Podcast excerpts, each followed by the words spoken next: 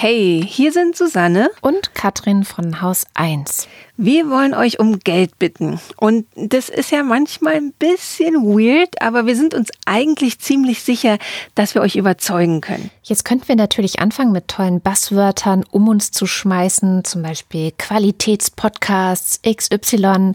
So ein richtig schönes Bullshit-Bingo. Aber irgendwie denken wir, dass jede und jeder von euch eigentlich ganz eigene Gründe hat, Haus 1 Podcasts zu hören. Zum Beispiel, weil euch die Stimme dieser einen Moderatorin nach der Arbeit immer so gut beruhigt. Oder ihr hört Frag mal Agi, um euren Teenager-Kindern ihre crazy Fragen zu beantworten. Oder ihr bringt euch mit der Wochendämmerung auf den neuesten Stand, weil einfach wieder keine Zeit zum Zeitungslesen war. Also, ihr wisst selber natürlich am besten, was ihr an uns schätzt. Und wenn es euch irgendwie möglich ist, uns ein paar Euro im Monat zukommen zu lassen oder auch ein einmaliges Geldgeschenk zu machen, freuen wir uns mega. Wir brauchen das Geld, um auch 2021 unabhängig zu bleiben. Ihr seid nämlich unser wichtigstes Standbein. In den vergangenen Monaten haben viele Podcasts ums Überleben gekämpft, weil ihnen die Werbeeinnahmen weggebrochen sind. Diese Krise haben wir bei uns nicht gemerkt. Dank euch. Und damit es stabil in 2021 weitergeht, schaut doch mal vorbei auf haus1.fm slash unterstützen. Dort findet ihr alle Möglichkeiten, uns Geld zukommen zu lassen. Über Steady, Patreon, PayPal oder Direktüberweisung. Also haus1.fm slash unterstützen. Haus 1. Wir machen Podcasts.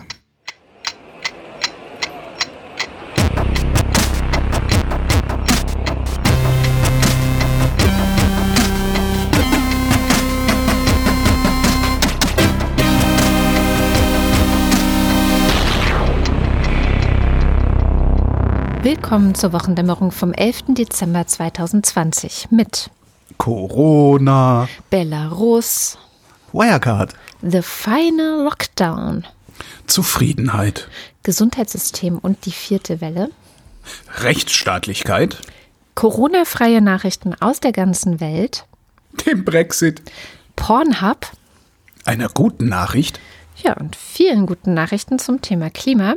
Aber es gibt auch Abers. Katrin Rönecke und Holger Klein. Womit fangen wir an? Mit Belarus wie immer. Na gut, Belarus. Und zwar äh, dieses Mal ein Lesetipp, ein Interview, das mir diese Woche über den Weg gelaufen ist aus der Süddeutschen Zeitung, und zwar mit Hanna Ljubakova. Das ist eine Journalistin aus Minsk. Der folgt ich zum Beispiel auch auf Twitter, weil sie eine von denjenigen ist, ja, also eine meiner Quellen, sage ich mal, wenn ich wissen will, was ist in Belarus los, weil sie von den Demos Fotos postet, Videos postet und das Ganze eben journalistisch begleitet. Und die haben äh, ja sie halt interviewt bei der Süddeutschen Zeitung. Und ich fand den ersten Satz in dem Interview so schön, weil es genau das bestätigt, was ich ja auch hier immer wieder sage.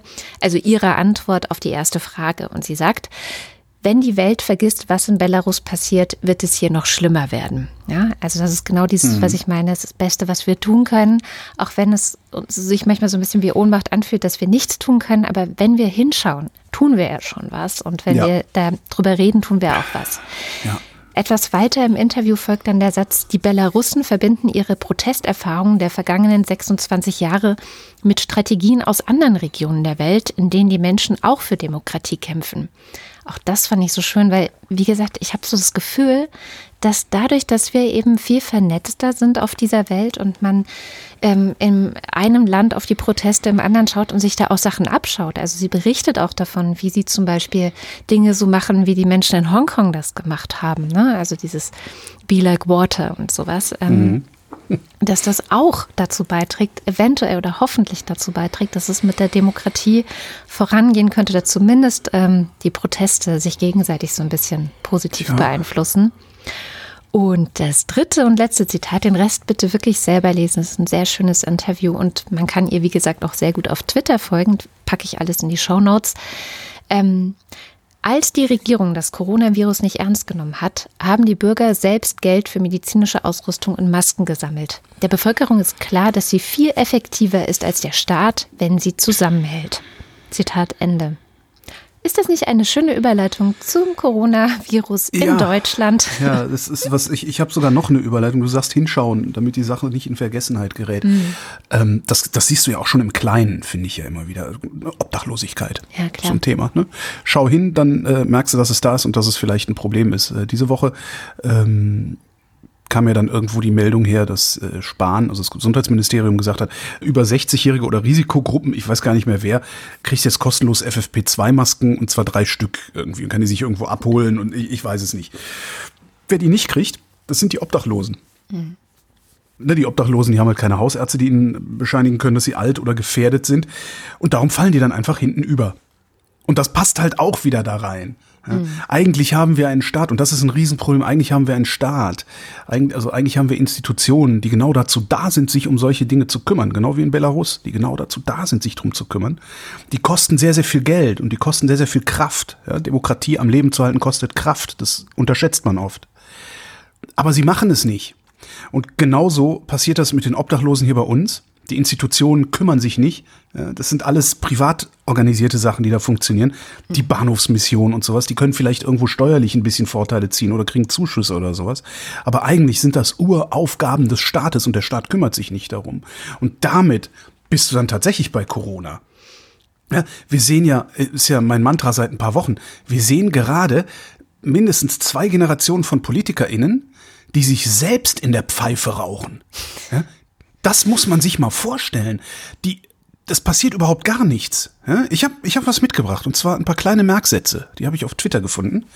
Beim User DarkBLN, also D-A-R-K-B-L-N, Schwarz-Berlin wahrscheinlich. Um am 10. Januar eine Inzidenz unter 50 zu erreichen, müssten wir R sofort unter 0,86 bekommen. Einen so niedrigen R-Wert hatten wir zuletzt Ende Juni für fünf Tage. Wenn wir so wie diese Woche weitermachen und erst nach Weihnachten ein Lockdown kommt, dann müsste R nach den Feiertagen sofort unter 0,67 fallen, damit die Inzidenz unter 50 bis zum 10. Januar erreicht wird. Der Haken dabei ist, so klein war der R-Wert noch nie. Sprich, es ist völlig unrealistisch, ein Ende des Lockdowns für den 10. Januar zu planen und wir haben nicht mal angefangen. Das ist das politische Versagen gerade. Ich, ich, ich verstehe es wirklich. nicht. Also äh, einige davon, also es gibt so, es gibt so drei Möglichkeiten. Also es wird, es wird schief gehen. Ja, das äh, bin ich mir vollkommen sicher. Wenn nicht, dürft ihr mich hinterher alle auslachen. Ja, wenn nicht, dann dürft ihr mich bis Ende Juni immer, wenn ihr mich irgendwo seht, dürft ihr mit dem Finger auf mich zeigen und sagen, haha, es wird schiefgehen. Und ich kann dir auch sagen, wer schuld sein wird an der Katastrophe. Das hat nämlich ähm, der sächsische Ministerpräsident Kretschmer schön gesagt neulich. Ja.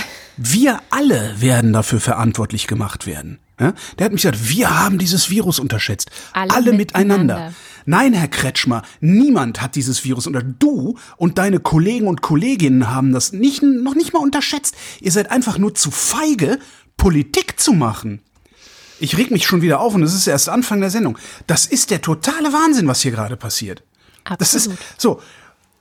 Wozu haben wir denn, und man, das, daraus, daraus leiten sich Fragen ab, die sind sehr polemisch und die sind natürlich, ist ist es viel zu kurz gedacht, aber die Hälfte dieser Bevölkerung denkt nun mal so kurz, wahrscheinlich sogar 70 Prozent dieser Bevölkerung. Und diese Fragen lauten, wozu haben wir diese Leute überhaupt noch? Wozu betreiben wir dieses System überhaupt noch? Wozu statten wir es überhaupt mit Geld aus, wenn wir es doch alles viel besser können? Können wir nicht. Warum Das bauen wir wir den nicht. Staat nicht komplett ab? Wieso denn nicht? Ich habe Geld genug, ich kann den Obdachlosen, die hier im, in Tempelhof ja, rumsitzen, den, den Obdachlosen, die hier in Tempelhof rumsitzen, kann ich schnell, äh, mache ich nachher einen Spaziergang und hau den FFP2-Masken in die Hand. Wenn der Staat das nicht kann, kann ich das selber besser. Da, hier läuft was schief. Ja, Und zwar ganz gewaltig. ja. Und Schon. ich weiß nicht, wie man es repariert. Indem man diese Leute nicht wählt. Zum Beispiel. Wäre ein Anfang. Ne? Also ich meine, die CDU ist auch eine Partei, die von den Leuten in diesem Land in all diese Regierungen gewählt wurde. Das muss man einfach mal sagen. So, warum ist sie dahin recht, gewählt worden? Weil die Leute faul sind. Weil die Leute das Versprechen bekommen haben, dass sich mit der CDU nichts Wesentliches in ihrem Leben ändern wird. Ja. Das ist das, was die Leute wollen. Und dann kannst du dich auch mal mit Menschen unterhalten, die du so auf der Straße triffst oder, oder weiß ich nicht, andere Eltern oder überhaupt. Äh, es ist nicht die Politik da oben, die jetzt gerade versagt. Die Politik da oben macht das, was die BürgerInnen hier unten gerne wollen. Und ich finde, was man sehr gut beobachten kann, ist auch, dass es so eine, es gibt so eine, so einen Dominoeffekt dann kann man immer wieder sehen, wenn ähm, zum Beispiel wie jetzt diese Woche die Leopoldina nach vorne geht, was ja ein Schritt ist, der nicht zum ersten Mal geschehen ist übrigens. Ne? Aber ich weiß nicht, irgendwie dank, ich habe so ein paar Thesen. Ich vermute, dass es wegen Christian Drosten und seiner wirklich sehr deutlichen Positionierung in seinem Podcast äh, dazu geführt hat, dass die Leopoldina Beachtung gefunden hat. Weil, wie gesagt, die hat nicht zum ersten Mal irgendwas gesagt. Es gab auch schon mal nee. diese Stellungnahme von Leopoldina Helmholtz. Äh, ja, Moment. Äh, was meinst du mit Beachtung? Medial oder politisch? Beides. Also medial war das, bevor Drosten das im Podcast gesagt hat. Ja, sure. Ja. ja. Ich hatte, diese Woche war ich ja beim Radio und ja. wir hatten das in der Sendung völlig unabhängig von Drosten und allem anderen. Also wir haben das gesehen und gesagt, ach du Schande, Thema. Okay, so. gut. Wie auch immer.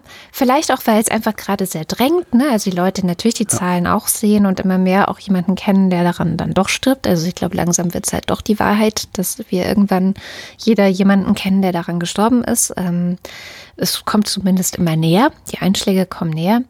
Aber ich glaube schon, dass es, dass es zusammenhängt. Also einerseits die Politik, die braucht den Druck durch die Medien und die Medien, ich weiß nicht, wo es herkommt, dass die mal irgendwas auch wirklich nach oben spüren und beachten, weil es ist keine zwei Wochen her, dass ich einen Wutanfall in meiner Küche bekommen habe, weil ich im Radio was gehört habe, wo wieder solche ominösen sächsischen Wissenschaftler interviewt wurden in einer Wissenschaftssendung, die dann da verbreitet haben, in den Schulen gäbe es kein Problem und diese seien auf gar keinen Fall irgendwie besonders ein Hotspot oder es gäbe halt eben fast kein Infektionsgeschehen dort. Ne? Also, da gab es mhm. ja diverse Studien, übrigens auch wirklich alle aus Sachsen. Also das sächsische Kultusministerium hat da anscheinend wirklich genau solche Studien auch in Auftrag gegeben, die dann immer wieder wieder produziert wurden und immer wieder gesagt haben, wir haben hier kein Problem in den Schulen. So. Und dann auf einmal passiert halt doch was. Und das, es geht so ein riesiger Ruck auf einmal durch die Gesellschaft. Und das geht nur, wenn alle gleichzeitig, nämlich Medien und Bevölkerung, mhm. Dampf machen. Und dann bewegt sich auf einmal auch die Politik und ein Kretschmer sagt das Gegenteil von dem, was er noch vor zwei Wochen gesagt hat. Ja. Und hält sich die Hintertür mit wir alle. Erstens. Wir alle. Viel, erstens, vielen Dank für die Erdung. Ähm, ja, das, das ist das eine. Und medial, also man muss, also ich habe nicht den Eindruck, natürlich gucke ich auch nicht in alle Ecken der Bevölkerung. Ich habe nicht den Eindruck, dass die Politik tut, was die Bevölkerung will, sondern ich habe den Eindruck, dass die Politik tut, was eine sehr, eine sehr laute Minderheit der Bevölkerung will. Nämlich aus lauter Angst, dass diese laute Minderheit über ihre Organe, also ihre Presseorgane, äh, aus dem Axel Springer Verlag, die FAZ, also diese ganzen Re also rechten Zeitungen, sag ich mal, in, in Abgrenzung zu linken Zeitungen. Weil ich möchte mal die FAZ Vorwurf, in äh, Schutz nehmen, die berichten gar nicht mal so schlecht jetzt gerade in der Pandemie. Okay, ich habe äh, die FAZ aufgehört, ja, ich bin gerade ein ja. bisschen, ich habe die FAZ aufgehört, ernst zu nehmen in solchen Fragen, äh, als die FAZ wohlwollend über Pegida berichtet hat. Ah ja, okay. Da habe ich gedacht, okay, ihr seid für mich, in der, in solchen Fragen seid ihr für mich nicht mehr satisfaktionsfähig. Wenn du sagst, guck, wie, du kannst wieder in die FAZ gucken, mache ich das gerne. Äh, in Sachen ähm, Corona ist mir aufgefallen, dass sie wirklich ähm, zu den guten ich meine nicht in Sachen Ich meine nicht in Sachen Corona, ja. sondern ich meine in Sachen Corona-Leugnung, Covidioten und diesen ganzen Kram. Ja, da sind, da tun sich ja gerade die, die rechten Medien, ähm, tun sich da ja gerade irgendwie hervor dadurch, dass sie alles anzweifeln, dass sie alles kritisieren und so weiter. Mhm. Und ich glaube, davor hat die Politik Angst. Die haben Klar. Angst vor einer Kampagne aus dem Axel Springer Verlag, aus der NZZ, aus allem, was sich da so rechts tummelt und, und, und auch rechts außen fischt. Was sie tun, was sie auch wissen, was sie auch absichtlich machen, insbesondere in den sozialen Medien. So, ich glaube, dass wenn die Politik Politik betreiben würde, ja, also Politik machen, steuern würde, das tun, wozu sie da sind, dann wären sie in der Lage, diese ganzen Sachen zu erklären und auch durchzusetzen. Es ist ja nicht so, dass Dinge nicht durchsetzbar sind, sondern es ist so, dass sie sie nicht durchsetzen wollen oder können. Ja, oder können. Das, das heißt, sie machen, sie sind entweder sind sie völlig fehl am Platze, ja, oder sie sind auf eine bestimmte Weise niederträchtig, die ich nicht genauer verstanden habe. So. Und jetzt muss man allen Medien einen Vorwurf machen. So sehr alle Medien am Anfang dieser Pandemie in einer Art Schockstarre waren und vielleicht Überbericht erstattet haben und alles Bericht, äh, Bericht erstattet haben, was irgendwie, keiner, es war schlimm. Wir wussten alle, es war, es ist schlimm. Wir wussten alle, wir wissen nicht, wie schlimm es noch wird wir gucken jetzt mal überall, ne, wir tragen jetzt mal alle Bruchstücke zusammen. Damals gab es dann auch schon solche Schwachsinnigen wie Wolfgang Wodak oder, oder ich glaube dieser Bakti, der hat ja auch schon sehr früh angefangen, Scheiße zu verbreiten. Ähm, aber da, da, da ist da ist jedem da, da ist dir intuitiv, wenn du wenn du lang genug als Journalist arbeitest, ist dir intuitiv klar, dass du solche Typen wie Wodak und Bakti, die kannst du ignorieren. Ja. Hm. Eigentlich ist dir das intuitiv klar. So, jetzt Gut, ist, es äh, gibt auch diese, da diese sogenannte, ja, das ist diese sogenannte Panikberichterstattung hat stattgefunden. Ne? So und dieses Pendel ist komplett in die andere Richtung geschlagen. Ja, als die Medien nämlich Futter gekriegt haben von den von von diesen lauten äh, Covidioten und natürlich auch von den rechten Medien, die auch gerne äh, also was die, die rechten Medien, die Linken sind ja eher ein bisschen kleiner und da steht im Grunde gegenüber der öffentlich-rechtlichen Runde. Der hat extrem Feuer gekriegt, mal wieder von rechts und hat gesagt, ah, stimmt, eigentlich haben sie recht. Diese Diskussion hatten wir und die haben wir auch immer noch. Ähm, dass wir sagen, wir müssen ein bisschen aufpassen, ja? nicht immer nur, oh, Vorsicht, Vorsicht, Vorsicht, alles schlimm, sondern auch mal gucken, hier gibt es da eigentlich auch jemanden, der sagt, na, ich habe da auch mal eine kritische Anmerkung zu dieser ganzen Frage. Was dadurch da aber passiert ist, als dieses Pendel in die andere Richtung geschlagen ist, sind auf einmal solche Typen wie äh, jetzt nicht ausgerechnet Wodak oder Bhakti, aber halt andere Nasen, sind auf einmal salonfähig geworden. Und dann hast du solche Überschriften und, und, und Teaser gelesen wie, ja, äh, alles nicht so schlimm, erstmal in Urlaub fahren, ja, Weihnachten werden wir bei der Familie verbringen, was wir da alles gelesen haben in den letzten Monaten. Das, Ja. Da, da, da muss sich eine ernstzunehmende Politik dagegen stellen. Ich wähle diese Leute, das sage ich immer und immer wieder. Ich wähle diese Leute, damit sie im Zweifelsfall gegen meine Interessen entscheiden, also gegen meine persönlichen Interessen entscheiden, wenn die Entscheidung denn vernünftig ist. Und ich sehe gerade nur unvernünftige Entscheidungen und die dann auch noch gegen meine persönlichen Interessen. Ich musste gerade daran denken, es gab zu dem Thema einen wunderbaren Textartikel der äh, Riff-Reporter, die mal Mhm. geschaut haben, was läuft eigentlich falsch in der Berichterstattung über Corona in der zweiten Welle jetzt insbesondere. Und ähm, die haben halt da ganz gut aufgezeigt, so eigentlich müssten wir darüber reden, dass die Intensivstationen voll werden und was da alles schief geht und überhaupt und sowieso. Aber worüber wir reden ist, wir interviewen die Frau in der Einkaufsstraße, die sagt, ich befürchte das Schlimmste, womit sie meint, dass ihr Geschäft vielleicht schließen könnte. Man interviewt Gastwirte, man interviewt die Leute in der Kultur und alle befürchten das Schlimmste. Und ähm, auch äh, Titel, ich erinnere mich an Titel auch in der Süddeutschen und in anderen Zeitungen. Also ich möchte jetzt gar nichts äh, irgendwie auf eine besondere ein besonderes Medium herumhacken, weil sie waren sich alle einig, dass es so eine Betroffenenberichterstattung war. Und zwar in der Hinsicht von, wer wird finanziell am meisten leiden, falls Ja. noch mal ein Lockdown kommt. Und das war im Mittelpunkt. Und es ging wirklich nicht darum zu fragen, okay, und wie können wir es schaffen, dass möglichst wenig Leute sterben? Eigentlich. Genau. Unnötiger, und das, das einzige Wort, was, was da dazugehört in diese Berichte, ist unnötigerweise. Ja? Wie vermeiden wir, dass jemand unnötigerweise stirbt? Ja, es sterben ständig. Wie, was Sowieso, diese ganzen Diskussionen über Sterblichkeit, an oder mit Corona, verst- diesen ganzen Quatsch. Wie viele sind unnötigerweise gestorben? Ja, das ist die Das ist doch die Frage. entscheidende Und Ja. das haben wir in unseren Schlagzeilen nie so formuliert. Ja, nicht oder mehr gestorben, gut. ohne dass sie hätten sterben müssen oder irgendwie sowas. Das ist Aber- dann halt auch schwer zu sagen. Auch da brauchst du natürlich erstmal Studien, die sagen, ja, wenn wir vielleicht die Schulen schon im Oktober wirklich nicht, also Nee, nicht komplett geschlossen hätten, aber was weiß ich, ja. guck nach, guck, guck nach Taiwan, Ja. dann weißt du, wie viele Menschen hier unnötigerweise gestorben sind. Das muss doch der Maßstab sein, dass wir sagen, das wollen wir, wir wollen Covid Ich Zero, muss wir nicht mal wollen nach null. Taiwan gucken. Ich, ich brauche nur nach Irland gucken. Die haben halt immer so zwei bis fünf Tote am Tag und das ist halt ein Sechzehntel Ja. unserer Bevölkerung. ja, und die machen, die haben wir gerade wieder aufgemacht und dann gucken wir mal in, in vier Wochen. Ne? Also, ich ja, es war auch da- davor, nicht mehr. Ja, also sie okay. haben zugemacht, als es auch nicht so sonderlich viel mehr war. Und, und das muss doch der Maßstab sein. Null Neuinfektionen zu haben. Und an di- diesem Maßstab entlang, da kann man sich überlegen, muss man sich überlegen, was für eine Politik müssen wir machen, um dahin zu kommen. Und das kann man dann anfangen auszurechnen, dann kann man anfangen, Geld aufzunehmen und so weiter und so fort. Stattdessen, was haben wir gemacht? Ja, äh, möglichst die Läden offen lassen, möglichst das Wirtschaftsleben weiterlaufen lassen. Und das ist aber mal so richtig schief gegangen. Das ist so richtig in die Hose gegangen. Ja, wir haben ein bisschen Wachstum und so, die aber die Gastronomie kackt gerade ab, die Veranstalter kacken gerade ab, Hilfsgelder äh, hin oder her. Als nächstes kackt der Einzelhandel ab. Ja, ich meine, den Einzelhandel habe ich genug vorzuwerfen. Ja, die hätten zum Beispiel einfach auch mal die Infektionsschutzmaßnahmen ordentlich durchsetzen können. Hat der Einzelhandel nicht gemacht, haben die Ja. drauf gepfiffen. Die kleinen inhabergeführten Läden, die haben es gemacht. Teilweise jedenfalls, die haben teilweise sogar äh, Dresche kassiert, wenn sie Leute rausgeschmissen haben. Aber die ganzen größeren Läden, Ketten und so weiter, nix. Ja. Neuerdings steht hier vorm Aldi ein Sicherheitsman, aber auch erst abends und sagt hier bitte nur einen Einkaufswagen. Tagsüber steht er da auch nicht.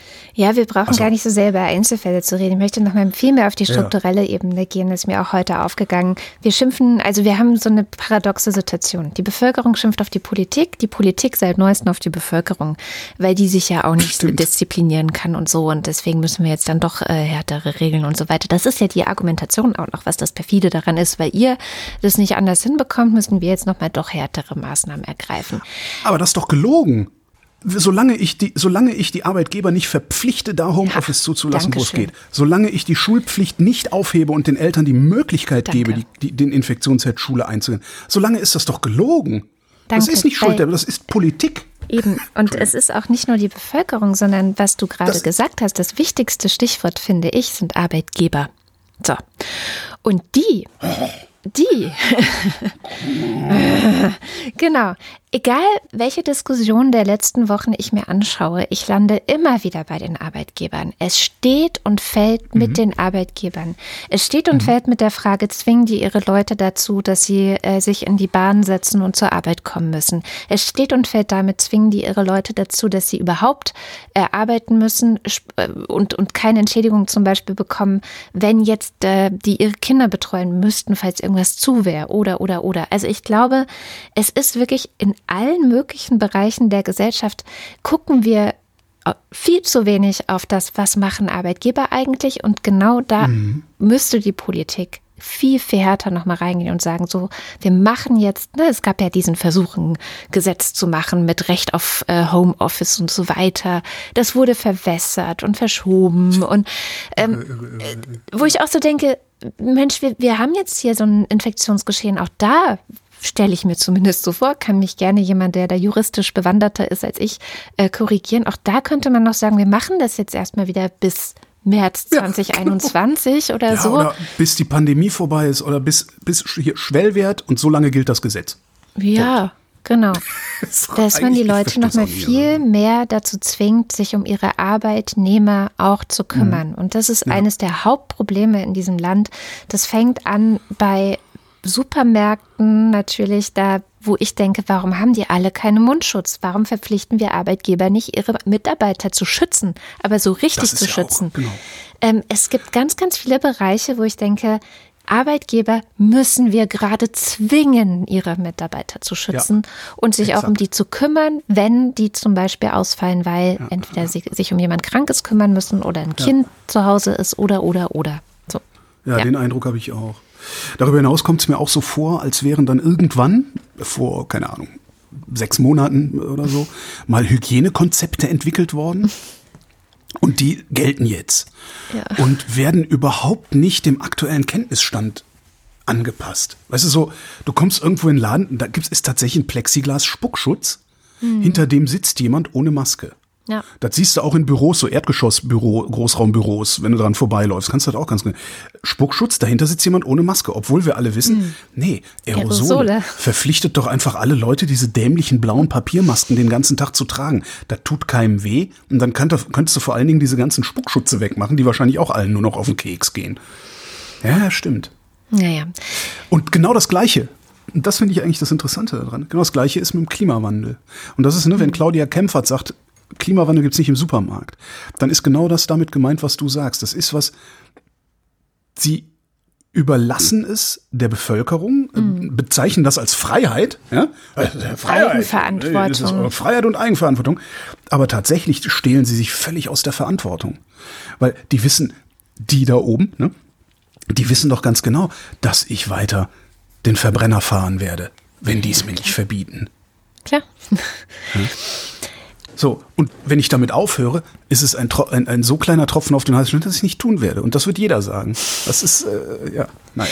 Politik. Angela Merkel ist auch sauer, weil ich meine, wir sind sauer und das fand ich sehr schön zu sehen mal wieder. Also sie ist ja sehr eindrücklich immer wieder in dieser, in ihren Reden zu diesem ganzen Virus, weil man das Gefühl hat, okay, sie ist halt nah an der Wissenschaft und sieht um sich herum, muss man sich auch mal vorstellen, nur Typen. Stell dir mir vor, du bist Angela Merkel Oh, das Bild. Ich hatte es noch nicht im Kopf. Ist und setzt dich alle paar Wochen mit diesen 16 Typen zusammen. Okay, eine Nee, Frau. Moment, in Schleswig-Holstein Ja. regiert aber eine Frau. Äh, zwei Frauen. regiert. Jedenfalls gab es diese Rede diese Woche. Hat auch viel Beachtung mhm. gefunden. Ist auch wirklich, finde ich, ganz erstaunliches Merkel-Dokument, weil irgendwie so 28 Minuten lang liest sie ab. Also sie hält einfach ganz normal eine Rede, die hat sie ausgedruckt vor sich und liest ab. Hast du es komplett gesehen? Ich kenne ja nur diesen ja. einen Ausschnitt. Ah. Genau. Und dann, dann plötzlich, ähm, also erst hat sie die ganze Zeit vorgelesen, so, es geht eigentlich um den Haushalt für 2021, mhm. muss man auch dazu sagen. Ja, darf, man, darf man auch nicht vergessen.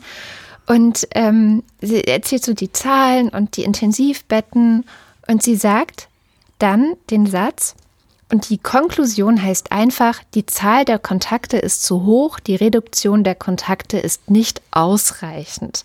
Und dann ruft irgendeine Tante rein, das ist nicht erwiesen. So. Und eigentlich jetzt so eine Alice Weidel Freakshow, oder? Es auch, ja. Ich weiß es nicht, man sieht es leider nicht, wer es ist. Und sie sagt auch niemand was dazu. Ähm, stimmt, im Protokoll hätte ich es nachlesen können. Stimmt. Ich gucke das nochmal nach. Äh, jedenfalls, eigentlich will Merkel so weiterreden, also weiter ablesen wie bisher, aber irgendwie schafft es dann doch nicht. Und,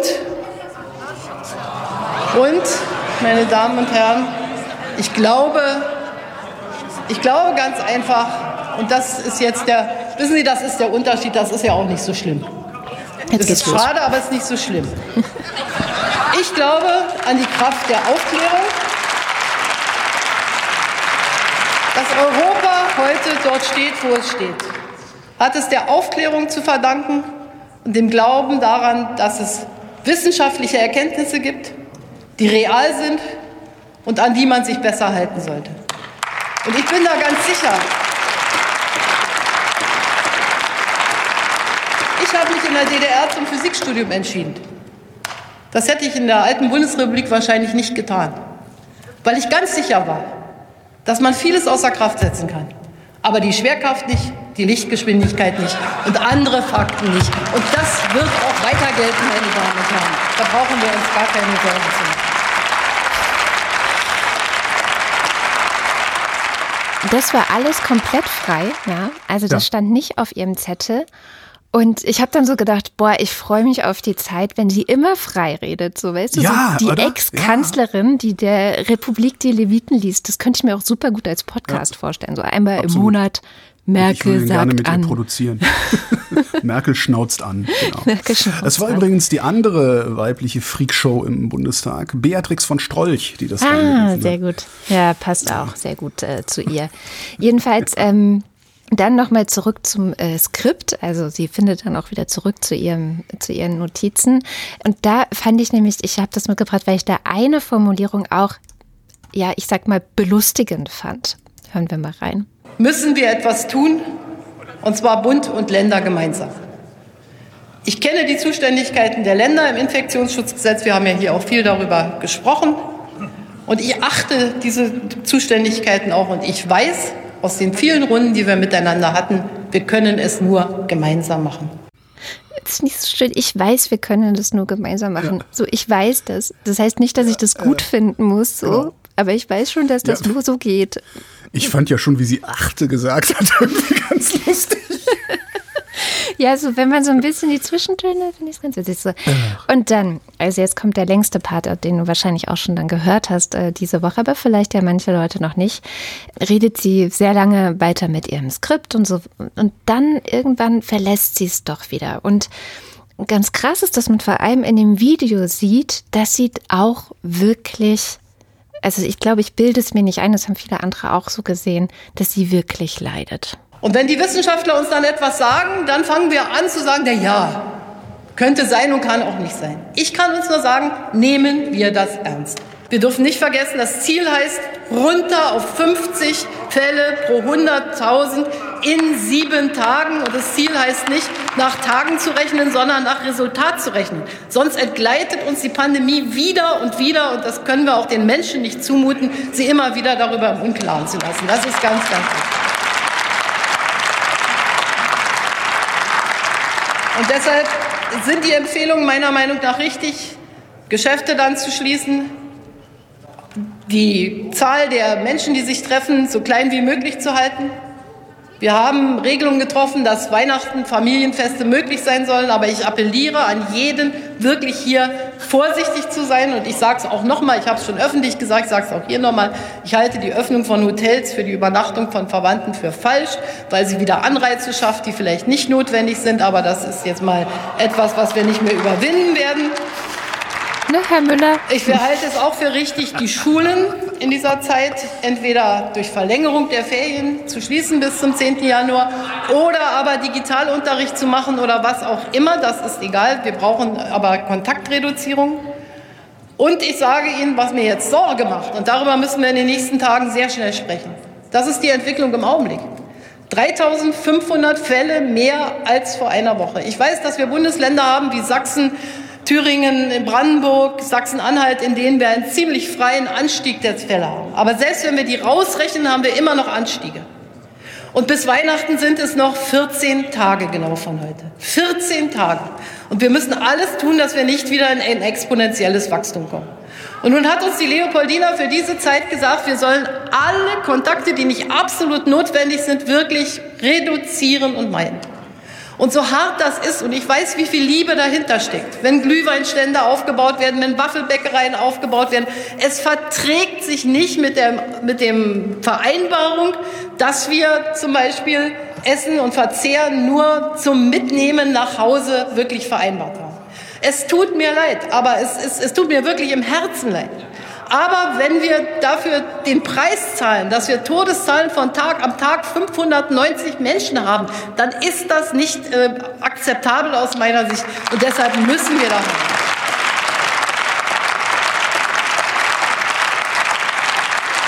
Und wenn die Wissenschaft uns geradezu anfleht, vor Weihnachten, bevor man Oma und Opa und Großeltern und ältere Menschen sieht, eine Woche der Kontaktreduzierung ja, zu ermöglichen dann sollten wir vielleicht doch noch mal nachdenken, ob wir nicht irgendeinen Weg finden, die Ferien nicht erst am 19. beginnen zu lassen, sondern vielleicht schon am 16. Was wird man denn im Rückblick auf ein Jahrhundertereignis mal sagen, wenn wir nicht in der Lage waren, für diese drei Tage noch irgendeine Lösung zu finden? Und das mag ja sein, es mag ja sein, dass die Aufhebung der Schulpflicht das Falsche ist. Dann muss es der Digitalunterricht oder sonst was sein. Ich weiß es nicht. Das ist auch nicht meine Kompetenz. Da will ich mich nicht einmischen. Ich will nur sagen, wenn wir jetzt vor Weihnachten zu viele Kontakte haben und anschließend es das letzte Weihnachten mit den Großeltern war, dann werden wir etwas versäumt haben. Das sollten wir nicht tun, meine Damen und Herren. Ich finde, da hört man echt ganz gut, dass ihr nicht gut geht gerade. Und sie sieht auch nicht gut aus, während sie das gesagt hat. Also das ist schon. Das, äh, ja, also ich finde, sie klingt, sie klingt fast verzweifelt ja. dabei. Und das, ich kann das verstehen. Sie guckt also, auch weil, verzweifelt. Sie sagt halt, das finde ich so, so ein ganz nettes Ding, es ist nicht meine Kompetenz. Ähm, dafür sind andere zuständig oder was sie gesagt hat. Äh, nee, ja, da sind vielleicht andere für zuständig, aber das ist auch nicht deren Kompetenz und genau das ist das Problem. Ja. ja. Also wir werden im Moment von Inkompetenten auf Sicht gefahren und das ist, äh, das gefällt mir überhaupt nicht. Ich halte zum Beispiel auch diese 50er-Inzidenz äh, für einen politischen Fehler, mhm. ja, weil die äh, bezieht sich ja nur darauf, was die Politik glaubt, was die Gesundheitsämter noch nachverfolgen können, um Ausbrüche einzudämmen. Äh, erstens bestreite ich, dass die Gesundheitsämter das wirklich können, jedenfalls nicht alle, mhm. ja, weil ich mache das jetzt einfach mal, sollen sie mal beweisen, weil die sagen ja, die können das. Ähm, und zweitens wird uns das immer wieder entgleiten im Merkelschen Sinne. Wenn wir die Inzidenz unter 50 halten, dann kommen wir so auf was weiß ich, 38, dann rennen alle wieder in die Restaurants. Und dann wird das Homeoffice wieder aufgelöst und so weiter. Und dann wird uns das wieder entgleiten und wieder und wieder. Und diese, dieser Freifahrtschein, den jetzt alle äh, in, in der Hand zu halten glauben oder am Horizont sehen, Freifahrtschein-Impfung, das wird nicht kommen.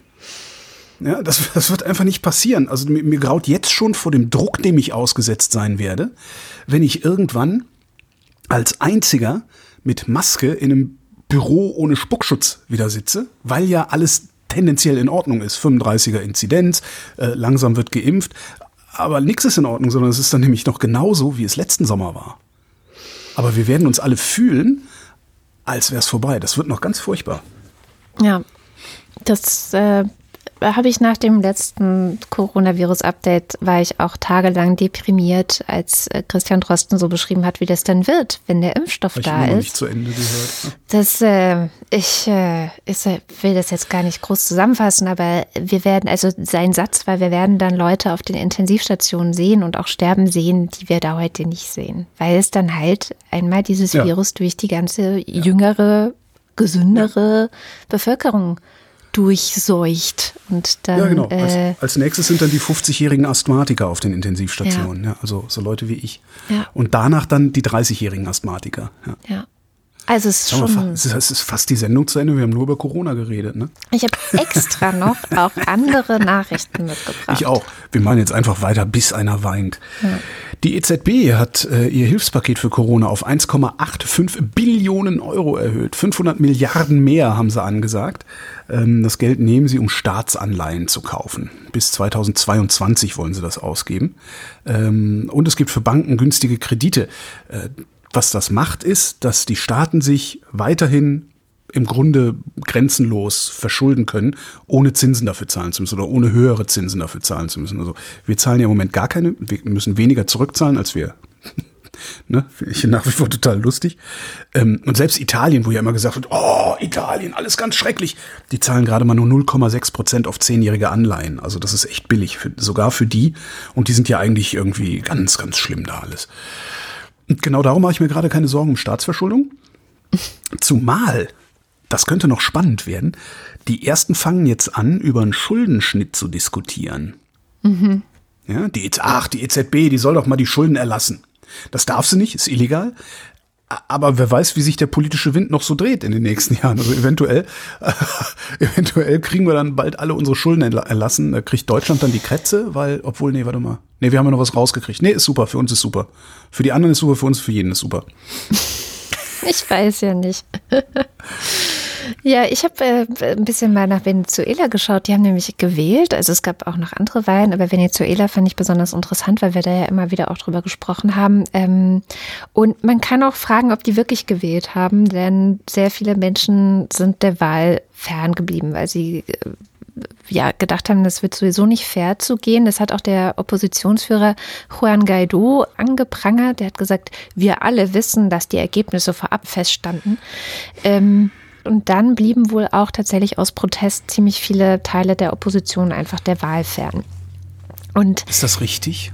Also ist das, also ist das ja, schlau das habe ich ja, mich okay, auch gefragt. Das also, weil eigentlich willst du doch, dass alle hingehen, 100% Wahlbeteiligung und wenn dann der Diktator immer noch 95% kriegt, weiß der Letzte, dass es gefälscht. Mhm. So wie in Belarus halt, ne? Genau. Das Ja. war ja in Belarus das, was dann auch dazu geführt hat, dass es diese Proteste gab, ne? Also, das klar war, also auch schon bei der Wahlkampagne dieser drei Frauen, die durchs Land getourt sind, tausende Menschen dann da auf einmal sind, die ihn applaudieren. Dann gab es Beobachter vor Ort, die halt geschaut haben, aha, okay, ähm, wie, was glauben wir, also mit Befragungen in den Wahlstudios und so weiter. Anonym natürlich, aber trotzdem. Ähm, und so ist ja rausgekommen, dass es ganz klipp und klar ein Wahlbetrug war. Du kannst es aber schlecht beweisen, wenn deine Leute nicht zur Wahl gegangen sind. Das ist natürlich schwierig.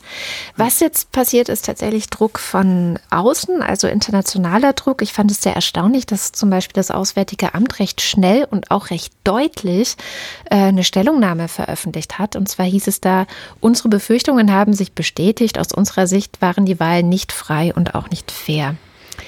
Die OSZE würde man jetzt gerne fragen, sag doch mal, ich habe geguckt, die waren leider nicht in Venezuela und haben die Wahl nicht beobachtet. Hm. Das heißt, da wissen wir auch nicht. Und ja, also ich denke auch, eigentlich müsste man, und finde ich generell, ich finde generell Aufrufe, wie jetzt Guaido das gemacht hat, Aufrufe nicht zu wählen, sehr, sehr schwierig. Also ich finde, dann kapitulierst du, also eigentlich ist das Eingeständnis von, wir haben eh keine Demokratie mehr. Das Einzige, was uns noch hilft, ist dann vielleicht eine Revolution auf den Straßen oder sowas. Was anderes Ja, das ist das, wo ich, wenn mehr. ich meinen naiven Eingangsgedanken von meinem Rant am Anfang weitergedacht hätte, gelandet wäre, wenn du nicht gesagt hast, naja, wähl sie doch einfach ab. Ja, eben. Also ich glaube, Demokratie Mhm. Ja. ist schon noch das, was man hat. Und wenn es dann schief läuft, dann kann man da hinschauen, dann gibt es vielleicht Gerichte. Also man muss echt, es gibt ja, also so ein Staat ist ja ein komplexes System, was versucht, sich selbst zu erhalten. So als, also, oder beziehungsweise die Demokratie ja. hat ja komplexe ähm, Bestandteile, die versuchen, die Demokratie zu erhalten. Und ähm, ja, die sollte man halt versuchen zu nutzen. Klar, wenn man jetzt wie in Belarus 26 Jahre lang einfach Diktatur hatte, ist ja, ist ja auch ein offenes Geheimnis, dann musst du auf die Straße gehen und dann funktioniert mhm. es auch nicht mehr anders. Aber ähm, in Deutschland funktioniert es auf jeden Fall anders. In Venezuela kann ich nicht sagen, weiß ich nicht. Es ist wirklich schwierig, aber glaube, dass es mehr gebracht hätte, wirklich zu spüren und zeigen zu können, nee, nee, der hat nicht gewonnen. Wir waren alle bei der Wahl und haben ihn nicht genau. gewählt. So. Ja, Volkskammerwahlen in der DDR. Mhm. Ne? Die genau. hatten Wahlpflicht, wenn ich mich recht entsinne. Ja, ja, das heißt, alle sie. waren da und äh, es hat nichts gestimmt mit den Wahlbeobachtungen. Ja. ja. Tja. Habe ich diese Woche wieder einen Deutschland-Trend vom Morgenmagazin, der Bastelsendung äh, im Fernsehen. Ähm, habe ich gedacht, äh, mal gucken, ach nee, komm, das ist egal.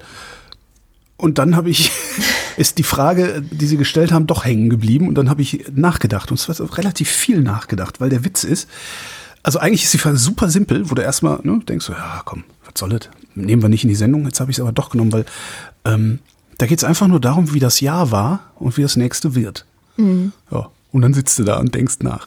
War 2020 für Sie persönlich ein gutes Jahr? Ja, sagen 46 Prozent. Nein 51 Prozent. Hm. Bei Männern ist halbe halbe verteilt. Frauen ähm, 44 Prozent gutes Jahr, 54 Prozent schlechtes Jahr. Hm. Das waren die, wo die Kinder nicht in der Schule waren, dann wahrscheinlich. Im Westen ist es etwas ich positiver als im Osten. Mhm. Und je jünger, desto positiver fandest hm. du dieses Jahr. Blicken Sie mit Zuversicht oder mit Beunruhigung auf das kommende Jahr? 67 Prozent mit Zuversicht, Freifahrtschein Corona-Impfung, mhm. beunruhigt 31 Prozent. Je höher das Haushaltseinkommen, desto zuversichtlicher. Hm. Mhm. Desto mehr hat man vielleicht Klar. dieses Jahr noch zurücklegen können, falls es nächstes Jahr ganz schlimm wird. Je jünger, desto zuversichtlicher. Und jetzt interessant. Im Osten sind die Leute weniger beunruhigt als im Westen. Mhm. Ne? Haben die vielleicht weniger zu verlieren? Ich weiß, weiß nicht. Ich nicht, finde ich sind so oft so Sachen, wo du dich fragst, ah, ich hätte gerne mehr Qualität in den Daten. Ja, und ähm, tatsächlich, ich höre schon unsere Hörer zu Recht fragen, warum gibt es eigentlich keine Nord-Süd-Vergleiche? Ja, ist auch tatsächlich eine ja. gute Frage. Also 30 Jahre ja, nach der Ost, Wende finde ich. So, hm, ja. ja. okay. 30 Jahre nach der Wende sollte das langsam mal, äh, ja, sollte das langsam mal in Himmelsrichtungen übersetzt werden. Ja. Weil haben wir ja, das, das diskutieren wir auch schon, ich glaube, seit 20 Jahren. Guck bitte mal ins Ruhrgebiet. Äh, mhm das ist, das, da, da ist es schlimmer, als es im Osten je war in den letzten 20 Jahren. Ne? Also ja, naja. Äh, die letzte Erhebung war äh, 2018 für 2019. Also, letztes Jahr haben sie gar nicht gefragt, weil wir hatten ja, ne, wir erinnern uns, Ende 2019, Anfang 2020, Wachstum, Vollbeschäftigung. Ne? Alles war super. Ah, mein lieber Gesangsverein. so. Äh, letzte Erhebung ähm, war wesentlich schlechter in der Zuversicht. Also ähm, für 2019 haben die Leute nur äh, zu 60 Prozent mit Zuversicht ja, geguckt und 38 Prozent waren beunruhigt. Was war da los 2018? Dass die Leute weniger Zuversicht hatten als mitten in einer Pandemie mit ungewissem Ausgang. Ich glaube, dass aber das auch ganz gut ist, was wir vorhin besprochen haben, dass man den Medien sagen muss, dass sie noch ein bisschen klarer kommunizieren müssen, was 2021 wirklich auf uns wartet. Also ja. auch hier wieder, ne, die Berichterstattung ist halt immer so, wow, yeah, nächster Impfstoff und wieder innen genau. zugelassen. Und in Großbritannien hat jetzt schon die erste Frau, die übrigens Irin ist, also Nordirin, die Impfung bekommen. Yay.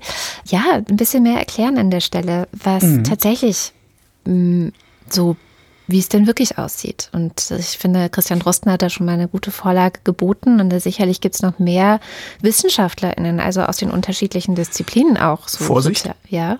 Vorsicht, die Frage ist nicht, was glaubst du, wie das Jahr insgesamt wird, sondern für dich persönlich. Ja, Zuversicht ja. oder Beunruhigung. Ne? Ja, ja, schon klar. Aber ich glaube ja schon, dass man davon beeinflusst ist, was so in den Medien transportiert ja. wird. Ne? Und ähm, wenn die Leute so zuversichtlich sind, also ich glaube schon auch, dass es besser werden wird, ne? Als dieses also meinst Jahr. du so, ja, schlimmer geht schlimmer ja nicht? Schlimmer geht's so? kaum. okay. Wirklich kaum. Aber naja. Das wird äh, sicherlich schwieriger, weil du, also was ich eben gesagt habe, weil du, wenn dann irgendwie die Impfungen wirklich anfangen ähm, und es wärmer wird, wenn du dann noch mit Maske rumläufst, wirst du wieder gedisst werden. Davon bin ich überzeugt. Ja. Menschen. Aber ich finde, da kann man mal drüber nachdenken. Wie war das Jahr für dich persönlich? Gut oder schlecht? Wie wird das nächste? Bist du, hast du Zuversicht oder bist du beunruhigt? Finde ich, finde ich, und je länger man drüber nachdenkt, desto länger denkt man drüber nach. Ein sehr unangenehmes, gemeines Spiel ist das. Schnell woanders hingucken. Vielleicht nach China, da ist ein Sack Reis ungefähr. Nein, ähm, nach China kann man immer äh, mal wieder schauen, wegen der Uiguren natürlich, ah. unter anderem. Ja, ich höre nicht auf mit diesen ganzen Sachen. Es tut mir leid. Es war einfach. nee, ich finde das ja gut. Ich finde das, ich, ich, ich gucke ja gerne weg ja, oder mache Witze, weil sonst finde ich. ich dich immer hinzugucken.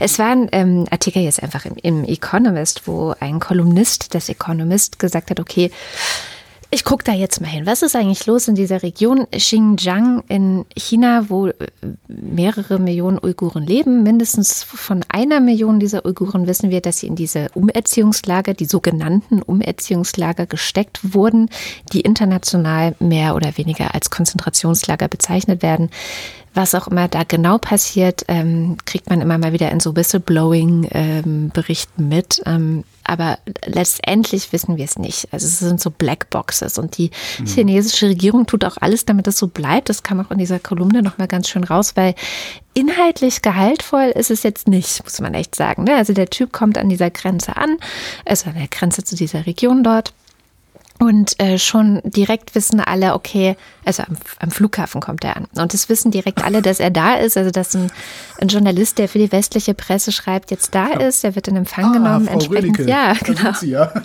Die haben sie schon erwartet. Genau. Und dann auch alles, was interessant sein könnte. Also er nimmt dann Taxi, will an äh, eine so eine, es gibt vier verschiedene Fabriken, unter anderem produziert ja auch VW in der Region.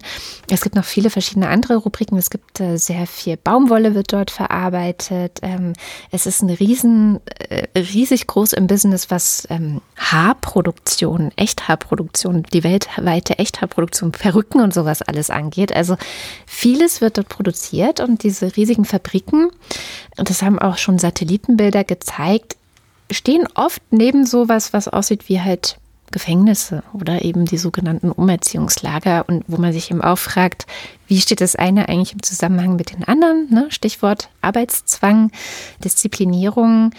Äh, es gibt Videos aus diesen Zentren, die wurden aber von der chinesischen Regierung orchestriert, wo das dann alles ganz toll ist. Ne? Die lernen dann, ähm, jetzt fällt mir der Name nicht ein, Mann, wie heißt die Sprache? Schurai. Nein. Manschurei, Handschu Hand Handschurei, Mandarin. Mandarin, genau, lernen die dann da ganz fleißig und ähm, die, die Werte der Gesellschaft sagen sie auf und so und das ist so alles ganz toll. Aber äh, ja, und also er möchte das sich gerne anschauen, das geht nicht. Also dann wird er angehalten und muss das Taxi verlassen. Dann gehen sie zu Fuß zu einer dieser Fabriken und schauen so ein bisschen. Dann sind sofort auch wieder Wächter da und verhindern, dass sie Fotos machen und wollen ihn die Kameras abnehmen und so weiter. Also er kommt nicht sehr weit. Aber der letzte Satz in diesem Artikel ist dann doch irgendwie sehr gruselig, weil er sagt so, ja, dann haben wir da so diese Fabrik gesehen und dahinter äh, scheint sowas raus, was aussieht wie ein Gefängnis. Und am Eingang der Fabrik steht, Arbeit ist herrlich oder oh Arbeit Gott. ist ruhmreich, also Labor is glorious, das heißt es in dem Artikel. Und serve the economy. Und dann gibt es noch ein Bild von Xi Jinping umkreist von lächelnden uigurischen Kindern. Ach du Scheiße. Also ja, ähm, Artikel verlinke ich, ist allerdings, glaube ich, unter einer Be Bezahlschranke. Kommen wir wieder Sachen zum Lachen jetzt. Mm, Sachen zum Lachen. Wirecard. Also wir hatten ja schon, dass das Personal der BaFin, der Bundesaufsicht für Finanzdienstleistungsgedöns, mit Wirecard-Aktien gehandelt hatte. Ähm, das ist nicht illegal, äh, ist aber sehr unangenehm, vor allen Dingen so vom Geruch her. Es stinkt Ne? Mhm. Und ich finde, das sollte verboten werden, dass äh, Mitarbeiter einer solchen Aufsichtsbehörde mit Aktien handeln, jedenfalls mit Einzeltiteln. Fonds können das machen, können ja ihr Geld in Fonds anlegen, äh, da können sie keine Insidergeschäfte machen. Stellt sich jetzt neuerdings raus, der Chef genau der Behörde, die die Firma beaufsichtigen sollte, die Wirecard geprüft und für seriös befunden hat. Äh, vielleicht ein bisschen viel jetzt. Also es gibt Ernst und Young, ne? EY heißen mhm. die in den Berichten oft. So, das ist ja der Wirtschaftsprüfer, der gesagt hat, nee, äh, Wirecard, Jahresabschlüsse super, alles total tippitoppi. es gibt tatsächlich eine Behörde, die heißt APAS, das ist die Abschlussprüferaufsichtsstelle, die sitzt beim Wirtschaftsministerium und die wiederum ist dafür da, zu gucken, dass solche Läden wie EY ihren Job ordentlich machen. So. Jetzt hat der Chef dieser Behörde auch mit Wirecard-Aktien gehandelt. der hat da zwar kein Geld mit. Es, der, der, richtige Spaß kommt noch. Warte, warte, warte. Okay. Das ist jetzt, jetzt kannst du, jetzt kannst du noch verzweifelt lachen. Nachher, obwohl es eigentlich, naja, es ist, so, der, der hat damit kein Geld verdient. Ja? Mhm. Aber er hat seine Verluste möglicherweise minimiert, weil er rechtzeitig verkauft hat. Chronologie Wirecard-Skandal. Ich nehme jetzt nur das so äh, ab, ab dem Frühjahr. Also, Ende April hat er die Wirecard-Aktien gekauft. Ja? Ich habe leider kein genaues Datum gefunden. Am 28. April gab es den ersten KPMG-Bericht, der gesagt hat, nee, nee, hier stimmt was nicht. Ja? Daraufhin ist die Aktie das erste Mal abgestürzt. Ich, also es würde mich nicht wundern, wenn er da äh, zugegriffen hat. Jetzt, Anfang Mai kündigt Wirecard an, seinen Laden umzubauen. Da sah Wirecard immer noch seriös aus. Ja? Ende Mai am 26.05. wird der Konzernabschluss verschoben. Mhm. Ja? Ich weiß nicht, ob du dich erinnerst, das war ja so, ah, nee, eigentlich hätten die längst Konzernabschluss vorlegen müssen, äh, die Aktionäre müssen wissen, bla bla bla bla bla. Mhm. Ich erinnere mich nicht, aber ich verstehe okay. ungefähr. Also 26.05. 26 wird der Konzernabschluss verschoben. 5.06. reitet die Staatsanwaltschaft bei Wirecard ein. Mhm. Damals war der Vorwurf noch Kursmanipulation. Hm? Am 18.06 sagt EY, dass da diese berühmten 1,9 Milliarden fehlen würden. Ende Mai, ich habe kein genaues Datum gefunden. Ende Mai verkauft der Mann seine Wirecard-Aktien. Mhm. Ich wiederhole, am 26. Mai wird der Konzernabschluss verschoben. Am 5.6. reitet die Staatsanwaltschaft, am 18. stellt sich raus, die 1,9 Milliarden fehlen. Das heißt, irgendwann, als absehbar gewesen sein könnte, zumindest für Insider, als absehbar gewesen sein könnte, dass der Sturz dieser Aktie weitergeht, hat dieser Mann seine Aktien verkauft. Jetzt könnte man einwenden, dass deutsche Behördenleiter prinzipiell nicht wissen, was in ihren Läden vorgeht. Aber so polemisch mag ich dann doch nicht sein. Und jetzt kommt der Treppenwitz zum Schluss. Also, Wirecard, die haben ihre Gewinne aufgesext. Ne? Ja. Auf Gewinne muss man Steuern zahlen. Jetzt stellt sich raus, oh, die haben ja viel weniger Gewinn gemacht. Darum werden die Steuerbescheide korrigiert. Und jetzt kann es sein, dass alleine die Gemeinde Aschheim, das ist da, wo Wirecard sitzt, dass alleine die Gemeinde Aschheim irgendwas zwischen 8 und 25 Millionen Euro an den Insolvenzverwalter zurückzahlen muss. Und als ich das gelesen ist, weißt du, das, unser, dieses ganze System, das ist so dermaßen dysfunktional. Das musst du dir mal vor. Du kannst dem Staat Geld geben, das ihm nicht zusteht. Davon wird dann die lokale Tiefbaubranche gepempert, die dem Bürgermeister auch schnell noch die Auffahrt für Lau asphaltiert. Und dann kannst du die Kohle einfach wieder zurückholen und alle machen dicke Backen. Wobei das, äh, da ist juristisch jetzt das letzte Wort noch nicht gesprochen, kann ich immer noch sein, dass sie das Geld behalten dürfen. Und das mit der Auffahrt des Bürgermeisters war natürlich nur eine Metapher. Wer vom Land kommt, dürfte die aber auch so verstanden haben. Okay, bleiben wir beim Unterhaltungsbereich, aber ich muss auch gleich wieder Wasser in den Wein kippen. Ähm, schauen wir zu Pornhub. Das ist diese Woche äh? großes Thema geworden. Und ähm, genau. Okay, warte, ich, ich surf schnell hin. Mhm. Ist auch ähm, nicht so üblich, dass wenn ich sage, wie immer in der Wochendämmerung schauen wir mit Shamjaf über unseren Tellerrand ja. und gucken mal an einen Ort, wo wir vielleicht nicht so hingeschaut haben. Da kommt jetzt nicht so häufig raus, dass es jetzt gleich um Pornhub gehen wird. Diese Woche ist also eine Premiere. Wir reden über Pornhub mit Sham. Und warum wir das tun und was da eigentlich los ist, ich glaube, das erzählt sie am besten selber.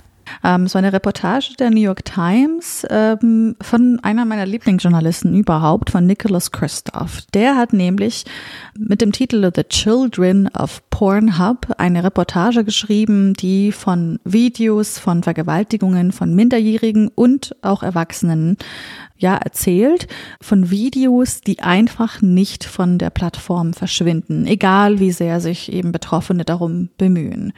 Und mit diesen, also mit den Vorwürfen, aber lieferte Christoph natürlich auch zusätzlich dazu eben zu seiner Recherche mehrere Lösungsvorschläge für Pornhub, also wie sie sozusagen ihre Arbeit zukünftig besser machen können. Und Pornhub hat da ja eigentlich gut zugehört.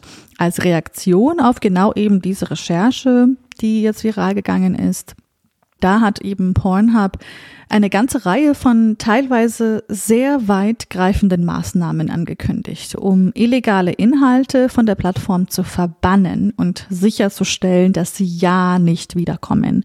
Das ist sehr, sehr notwendig, weil Pornhub laut eigener Aussage zum Beispiel letztes Jahr täglich durchschnittlich 115 Millionen Besucher und Besucherinnen hat täglich. Also es ist eine unglaubliche Zahl an, äh, an Traffic, was die da haben, was im Umkehrschluss natürlich auch bedeutet, sehr, sehr viel Geld aus Werbeeinnahmen. Wie viel Geld, fragt sich jetzt vielleicht einer und vielleicht könnt ihr mal kurz in diesen nächsten Millisekunden mal für euch selber mal gucken, auf was ihr raten würdet, aber fast drei Milliarden Werbeeinblendungen pro Tag äh, bescheren eben Pornhub die, ja, den meist, die meisten Einnahmen. Und die Webseite steht, der Stand heute immer noch auf ähm, Platz 10 der meistbesuchten Websites weltweit. Und wer noch nicht vielleicht auf Pornhub unterwegs war. Nun ja, Pornhub funktioniert ungefähr so wie YouTube, nur eben mit Pornos. Jährlich werden darauf 6,8 Millionen Videos auf der Seite veröffentlicht, nach dem gleichen Prinzip wie bei YouTube, nämlich die Nutzerinnen, die bestimmen den Ton. Das heißt also, die Inhalte werden von ihnen hochgeladen und aber auch heruntergeladen. Das war vorher so.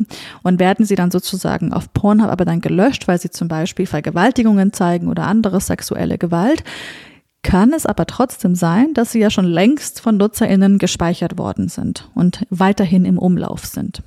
Und das Interessante ist, dass das meiste Geld, was Pornhub verdient, und das kommt eben aus dieser Recherche auch raus, das verdient die diese Plattform an Inhalten mit Minderjährigen. Leider.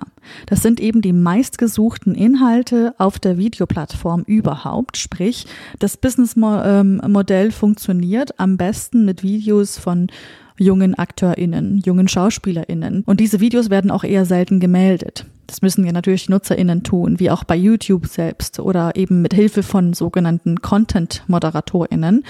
Aber das geschieht nicht allzu oft, sagt Christoph.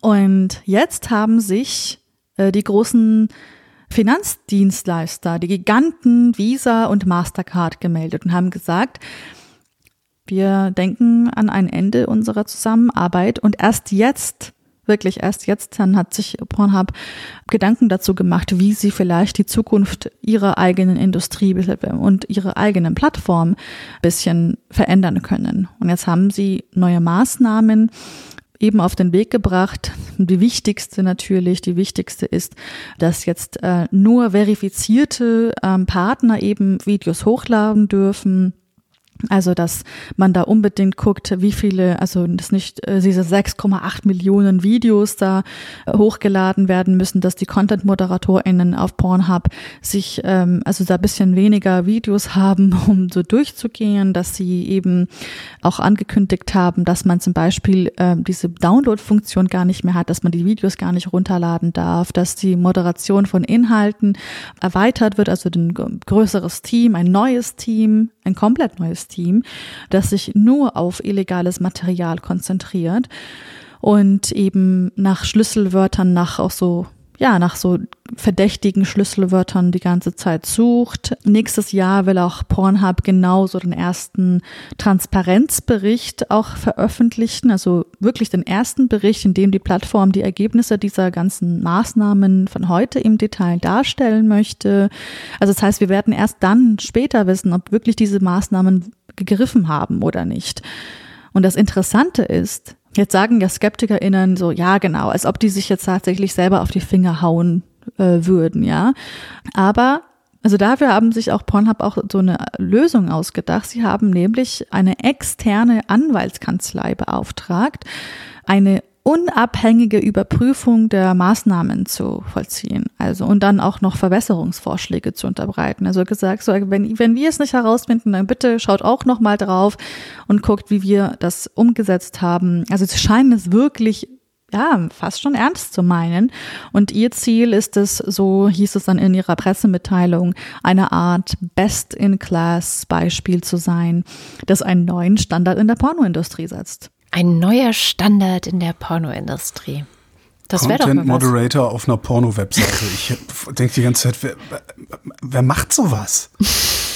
Also, Naja, ich meine, wahrscheinlich. also das mit den es Minderjährigen hätte ich nicht gedacht. Das, das mit den Minderjährigen hätte ich nicht gedacht. Ich wüsste ganz gerne, was, was da minderjährig ist, weil ich finde, da ist nochmal ein Unterschied zwischen 17 und, und 13, weißt du? Also so, das, das, da wird's dann nochmal irgendwie auf so eine besondere Weise eklig. Aber wenn, so ein Job irgendwie, das ist doch furchtbar.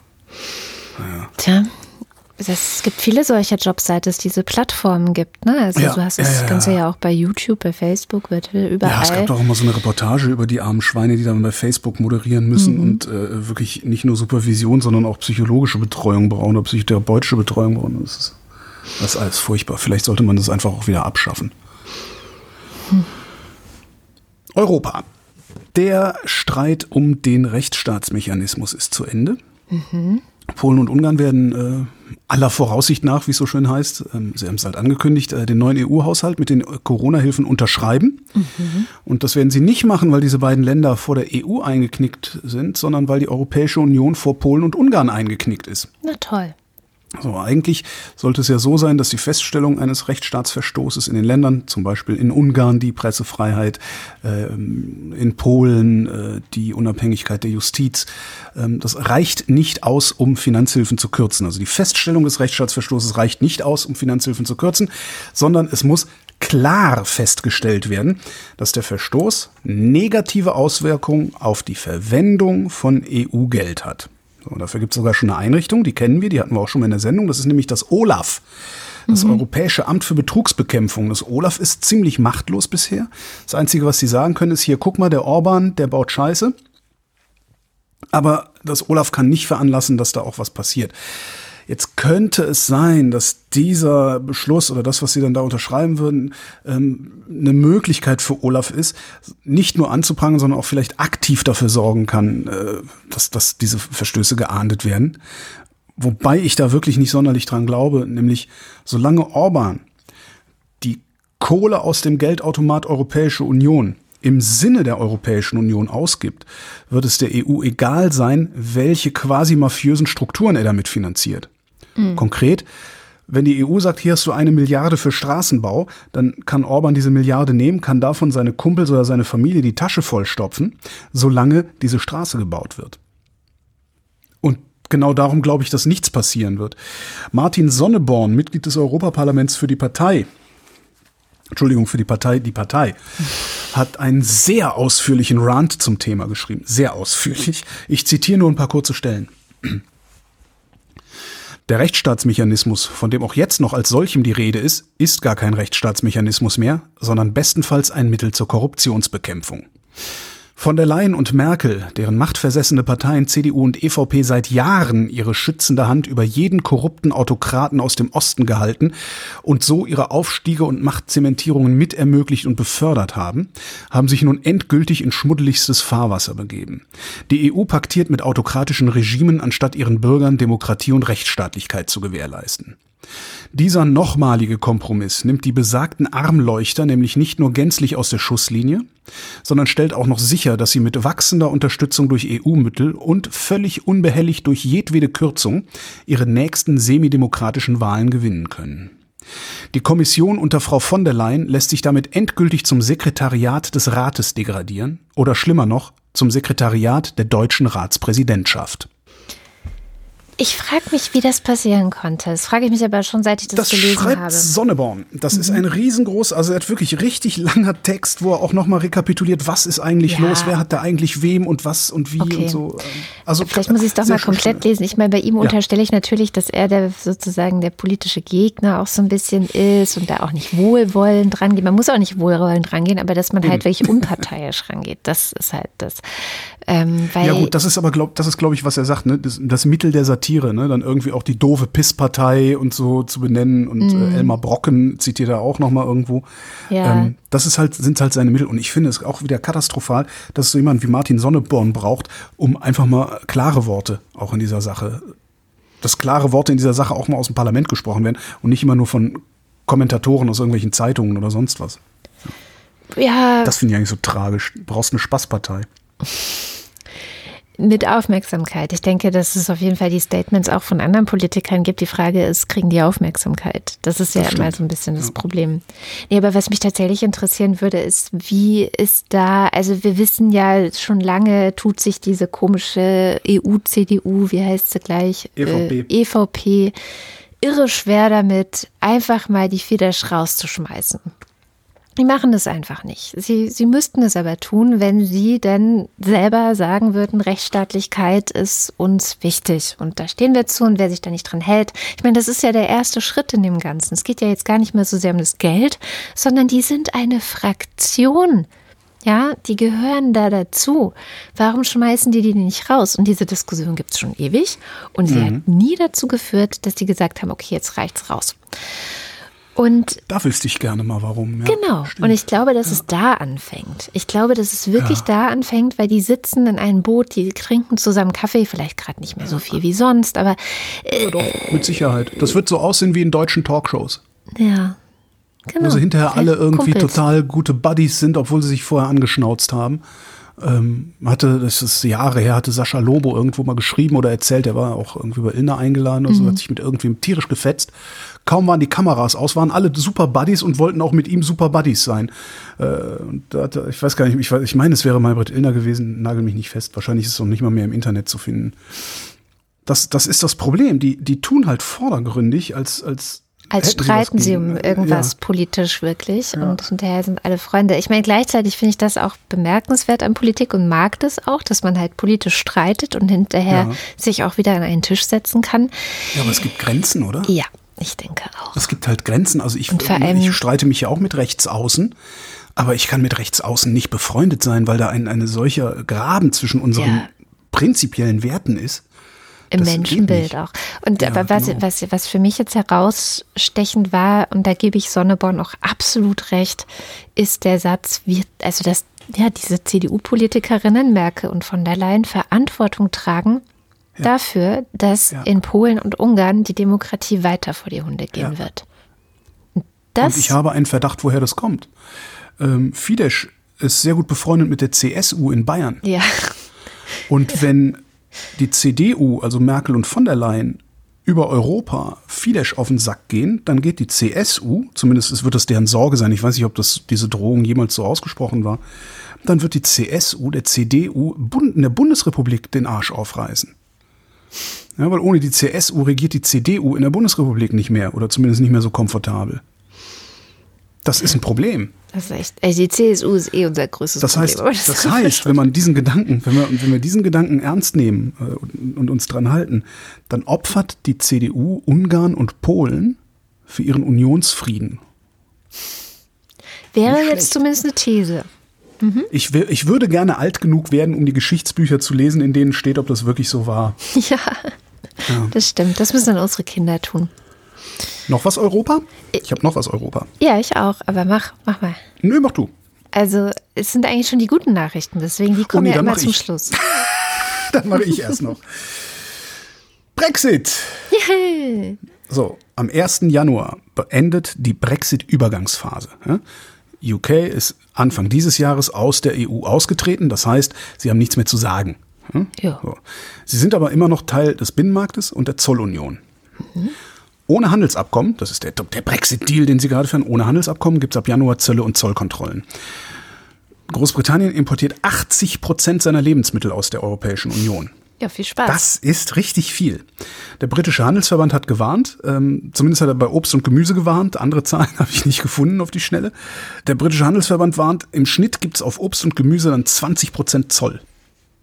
Das heißt, es wird, es wird wesentlich teurer. Mhm. Alles andere wird auch teurer, weil es gibt dann Zoll. Von den Frachtkosten mal ganz abgesehen, hatten wir letzte oder vorletzte Sendung, mhm. hatten wir ja mal Frachtkosten auch da drin. So, Mittwoch war Boris Johnson in Brüssel zu Gast hat mit von der Leyen ein Arbeitsessen gemacht. Es soll, ähm, ich glaube, Steinbutt gegeben haben, stand in irgendeiner Zeitung, wo mhm. ich auch dachte, warum schreibt ihr das da rein, ihr Affen, ey? so, Arbeitsessen. Und ich, ich führe jetzt eine neue Kategorie in die Wochendämmerung ein. Ja, ja Die Überschriftenparade. Juhu. Mittwoch Arbeitsessen, Johnson reist ab, hier ist die Überschriftenparade. Johnson rechnet mit dem No-Deal-Brexit. Von der Leyen hält Scheitern für wahrscheinlicher als eine Einigung. Johnson stellt Briten auf Scheitern der Brexit-Gespräche ein. Abbruch der Brexit-Gespräche wahrscheinlicher als Einigung. Chancen für Brexit-Pakt geringer als für No-Deal. Von der Leyen bereitet Staatschefs auf No-Deal vor. EU wappnet sich für chaotischen Brexit am 1. Januar. Aber die aller, aller, aller, allerletzte Frist ist diesen Sonntag. Mhm. Und da erinnern wir uns jetzt auch alle dran, was Katja Adler neulich in der Sondersendung gesagt hat über Brexit-Deal-Fristen. Kannst du erstmal ignorieren. Donnerstag jedenfalls hat die Kommission Notfallmaßnahmen veröffentlicht. Für den Fall, dass die Verhandlungen scheitern. Diese Notfallmaßnahmen machen, dass äh, Flugzeuge, Busse, LKWs von Januar an sechs Monate lang zwischen äh, UK und EU verkehren dürfen, äh, ohne irgendwelche großartigen Kontrollen. Okay. Kontrollen. Hm. Aber auch nur, wenn Großbritannien der EU die gleichen Rechte gewährt. ja, außerdem hätte Brüssel gerne, und da sind wir wieder beim Fisch, außerdem hätte Brüssel gerne, dass die Fischereiflotten weiterfangen dürfen in britischen Gewässern sogar bis Ende des Jahres. Mhm. Wo die Briten dann möglicherweise genau deswegen sagen, nee, dann, dann machen wir das nicht mit den LKWs. Es bleibt spannend. Oh Gott. Oh Mensch, naja, ich habe prima Klimanachrichten. Aha. Ähm, Moment, das kann ja gar nicht sein. Ja, es ist, äh, ich werde auch sie dann gleich mit Abers selber versehen. Das mhm. darf, das überlasse ich nicht dir. Und zwar ähm, hat der EU-Gipfel in Brüssel unter Führung der deutschen Ratspräsidentschaft, muss man ja auch mal sagen, beschlossen. Und da muss man wieder von der Leyen Kudos geben. Ähm, die hat das wirklich, glaube ich, zu ihrem Ding gemacht. Also so wie Merkel dieses Corona-Pandemie-Ding so zu ihrem Ding macht, äh, scheint von der Leyen. Wahl gehabt. Ja, ja, aber ich meine jetzt im Sinne von, ich höre auf die Wissenschaft. Ähm, ich okay. ich nehme das ernst. Ich kümmere ja. mich darum. Ich mache das zu meiner Priorität. Und ich habe ein bisschen Eindruck, dass es bei von der Leyen vielleicht das Klima sein könnte. Ich will sie nicht zu früh loben. Ne? Guck mal mal, man kann ja was beschließen und mhm. hinterher macht man es nicht. Aber der EU-Gipfel hat beschlossen, dass sie den Ausstoß von Treibhausgasen bis 2030 bereits, das ist nicht mehr lange, in zehn Jahren, um mindestens 55 Prozent unter den Wert von 1990 senken wollen. Bisher wollten sie das nur bis minus 40 Prozent schaffen. Aha. Und sie haben auch wohl die ganze Nacht darüber verhandelt, um zu diesem Beschluss zu kommen. Ähm, das finde ich schon mal ein sehr positives Signal nach all den Sachen, die wir ja in den letzten Wochen auch schon besprochen haben. Und ähm, die zweite gute Klimanachricht kommt äh, vom Forschungsnetzwerk Global Carbon Project. Die messen, wie viel CO2 wird denn so in einem Jahr eigentlich ausgestoßen? Es geht nicht um die Menge, die in der Atmosphäre ist. Es ist völlig klar, dass die immer weiter steigt, ne, weil das sich ja langsamer abbaut, als es dahin kommt. Aber wie viel wurde denn ausgestoßen? Und im Vergleich zum Vorjahr, also zu 2019, ging die Verbrennung von Kohle, Gas, Öl und alles, was eben dann zu Kohlendioxid führt, um äh, sage und schreibe 2,4 Milliarden Tonnen zurück. Also mhm. das ist ein Minus von insgesamt 7 Prozent. Und in Europa waren es sogar minus 11 Prozent und in den USA sogar minus 12 Prozent. Das ist das, was ich neulich meinte, dass in den westlichen, ähm, ja, westlichen Ländern dieser Welt es sogar noch stärker ist gerade, also als, als woanders. Ähm, ja, und das, das Ganze könnte jetzt natürlich eine Steilvorlage sein, zu sagen, okay, es geht ja. Also passiert auch gerade wahnsinnig viel. Wir haben auch schon über diesen ganzen wirtschaftlichen Aspekt gesprochen. Ähm, ich hatte jetzt neulich eine Geschichte gehört aus Alberta, Alberta, äh, wie spricht man das in Kanada? Alberta. Alberta in Kanada. Die Alberta in Kanada, nein, ist natürlich nicht. Albertarier. Äh, genau, die Albertarier. Albertarianerer. Mhm. Es ist so eine Region in Kanada, die halt eine der schlimmsten CO2-Emittenten Kanadas, kann man sagen. Und das auch noch unter einer total konservativen Regierung, die ver äh, einem Jahr, glaube ich, gewählt wurde und gesagt hat, so, ja, mit uns gibt es keinen Umstieg auf irgendwas anderes. Das ist hier, die, die Region ist einfach dafür da, das zu machen. Im Gegensatz übrigens zum Rest von Kanada. Kanada ist schon relativ modern und versucht äh, wirklich die Emissionen zu drücken. Und die Regierung dort hat aber gesagt, nee, machen wir nicht mit. Und jetzt ist es aber die Wirtschaft und sind es einfach die, die ist einfach die Realität der Welt, die die Regierung dort auch dazu gezwungen hat zu sagen, okay, wir gehen in erneuerbare Energien, wir kommen hier nicht weiter, weil sie einfach keine Abnehmer finden, weil der gesamte Weltmarkt sich gerade umorientiert und sagt, nee, mhm. Moment mal, aber wir finden es jetzt schon wichtig, dass wir nicht weiter hier äh, das Klima kaputt machen. Und auf einmal merken die das wirtschaftlich.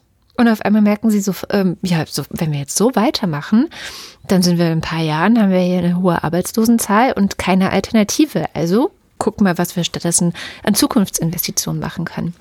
Und das ist tatsächlich auch was, was äh, die Vereinten Nationen gerade, die haben auch noch mal einen Report veröffentlicht, der Emissions Gap Report, der elfte, der auch herausgefunden hat, ähm, dass im Moment die Emissionen sinken. Und die haben nämlich noch ganz am Schluss dann dazu gesagt, okay, passt mal auf, das haben wir in den vergangenen Jahren, haben wir das nicht geschafft. Da ist eigentlich immer so 1,4 Prozent im Schnitt im Jahr äh, sind die Emissionen gestiegen. Dieses Jahr werden sie zum ersten Mal um 7 Prozent fallen. Und wenn wir jetzt klug sind, dann nehmen wir die Gelder, die die Regierungen in die Hand nehmen, um äh, die Wirtschaft zu retten, dann knüpfen wir die daran, dass es grün sein muss.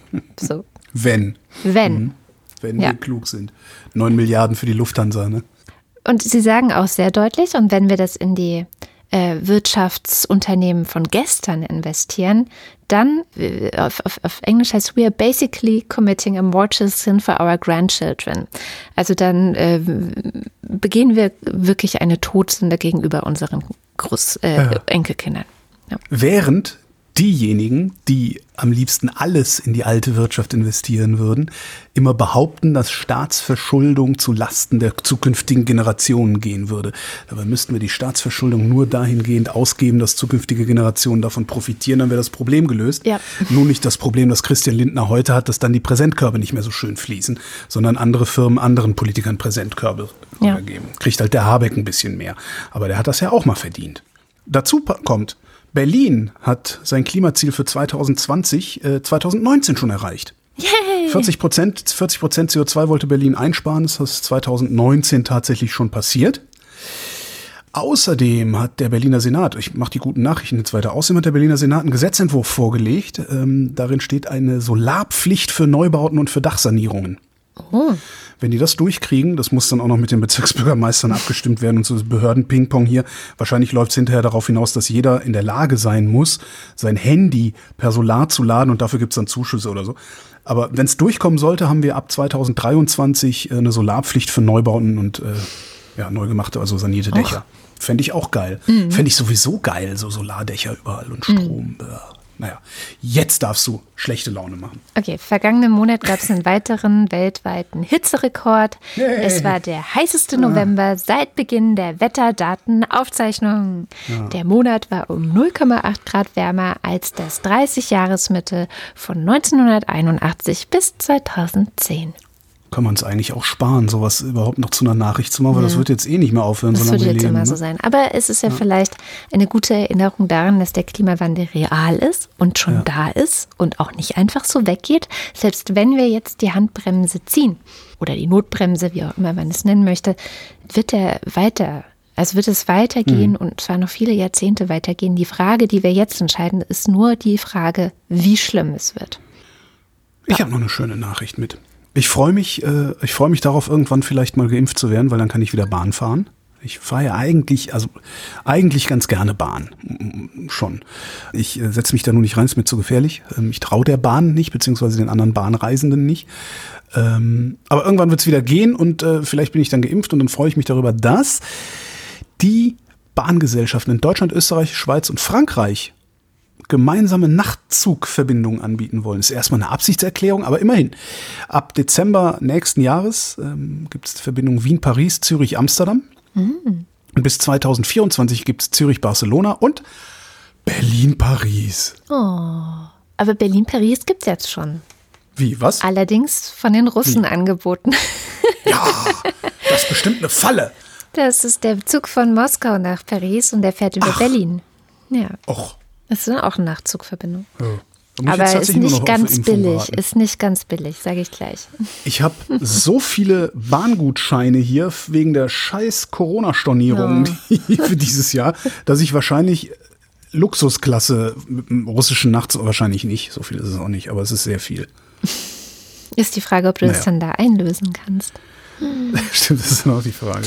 Ich hoffe nur, dass ich, ich hoffe nur, dass das mit dieser Pandemie, dass das irgendwie in den Griff kommt, entweder persönlich, also durch Impfung oder gesellschaftlich, weil wir es dann doch schaffen, das Ding auszurotten, äh, bevor diese Gutscheine verfallen. Die sind ja natürlich auch noch befristet. Ja, ich hoffe das auch für meine Eurostar-Gutscheine. Hm.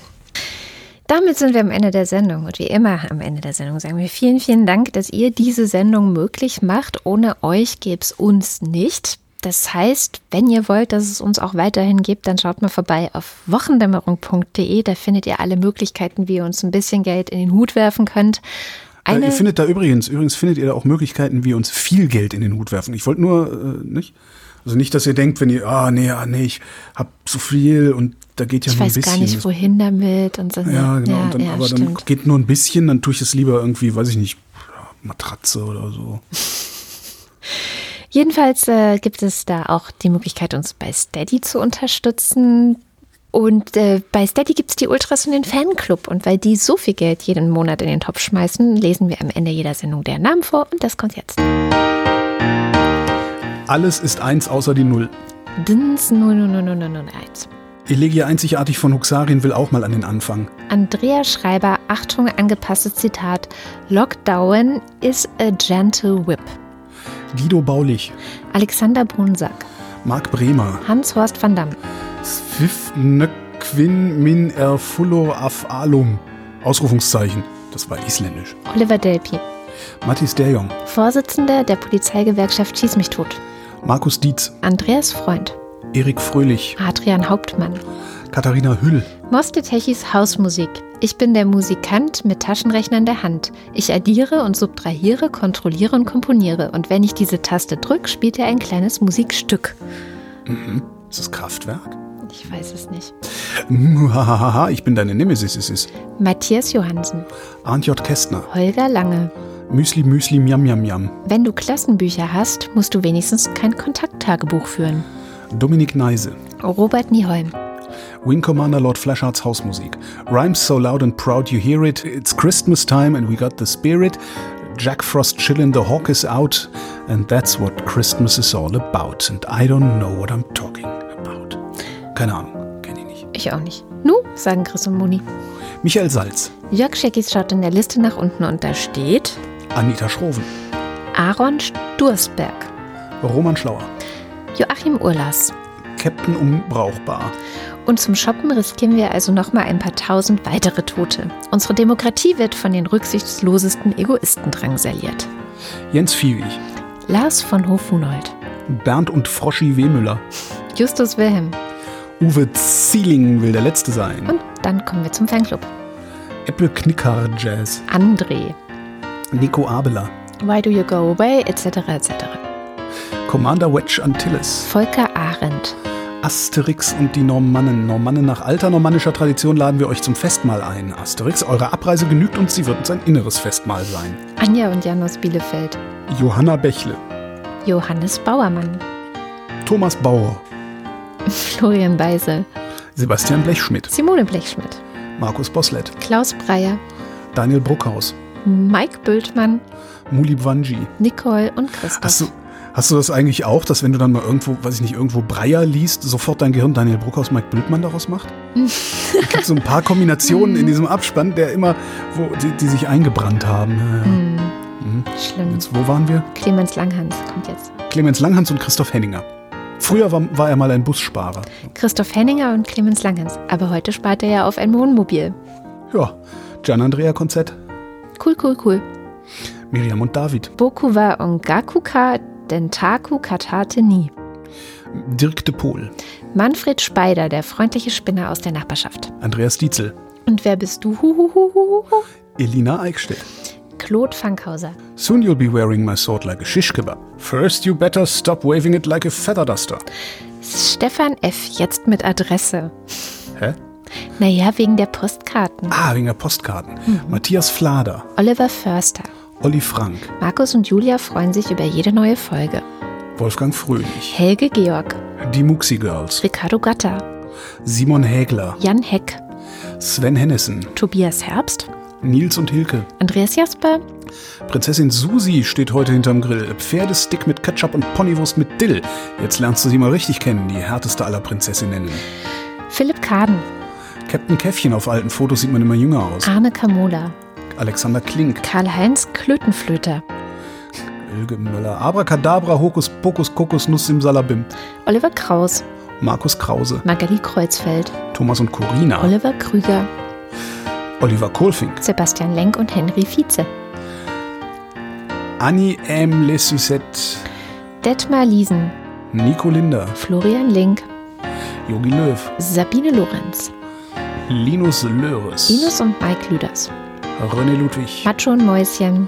Stoppt die Verbalvandalisierung der Namensvorleserei. Mein Name ist Dana. Martin Meschke. Robert Meyer, Johannes Möller. Lordium Mondkind, Die Mulle. Johannes Müller, Thorsten W. Noll. der Computer Nummer 3, Olli P. Boris Perner, Nora Hoffmann und Peter Schmäler. Josef Porter, Der Raketenmann. Thilo Ramke, Hier humoristische popkulturelle Referenz einfügen. Marc Rehberg, vielen Dank für eure tolle Zusammenarbeit. Schön, dass es euch gibt. Wilhelm Reich. Ronny Reichenberg, Wenn rennende Rentiere Rentier rennen, rennen. Rennen rennende Rentiere Rentier rennen. Respekt, Christian Rohleder, Sandra Rohner. Pia Römer, Anna Roth. Sven Rudloff, Ruth Rutz. FS, Jürgen Schäfer. Bodo Schenker, Christian Schmidt. Der Schommi, Lisa Linde Schröder. Theresa Sievert, Oles Gambrax. Birgit Sobich. Jens Sommerfeld. Im Übrigen bin ich der Meinung, dass Nationalismus keine Alternative, sondern eine Katastrophe ist. Marie Stahn. Christian Steffen, Sabine Stein. Michael Sümanek oder Simanek. Moritz Timm. Rehab aber, die Hure, samt dem Hause ihres Vaters und alles, was sie hatte, ließ Josua leben. Josua 6, 25 Satz 1. Vera und Benny. Johann und Eli Kirsten möchte eine Postkarte und geht danach wieder zur Überweisung. Haben keine Termine und leicht einen Sitzen. Ja, Kirsten ist dann vielleicht nächste Woche wieder weg. Martin Unterlechner. Jan van Finkenreue, Yannick Völker. Stefan Wald. Andreas Waschk. Who controls the British Crown? You know who controls the British Crown. Josse Wiener, Tervaja Sauna Auta, Ninsitten Kaivetan Hauta. Wenn Schnaps, Teer und Sauna nicht helfen, dann ist die Krankheit tödlich. Alles herhören. Niemand hat irgendjemanden zu steinigen, bevor ich nicht diese Pfeife geblasen habe. Habt ihr verstanden? Selbst wenn, und ich möchte, dass das absolut klar ist, selbst wenn irgendjemand Corona sagt. Wir gehen aus. Wenn wir nicht zurückkommen, räche unseren Tod. Wer das liest, ist toll. Ach, wir, bra wir brauchen hier mehr Komplimente. Gebt alles. Jennifer Niepel, ich weiß nicht, wer ich bin, ich bin wie der Kater. Wir sind einfach Niemande.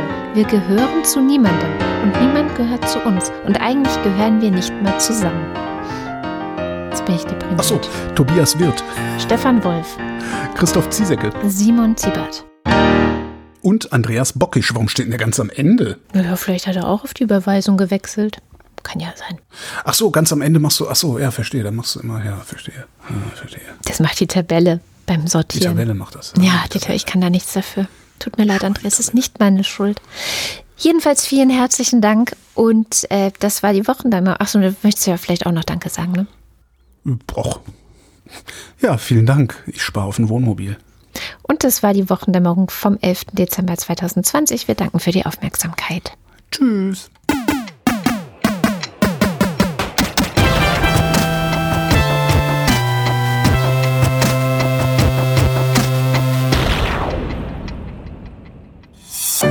Eine Produktion von Haus 1.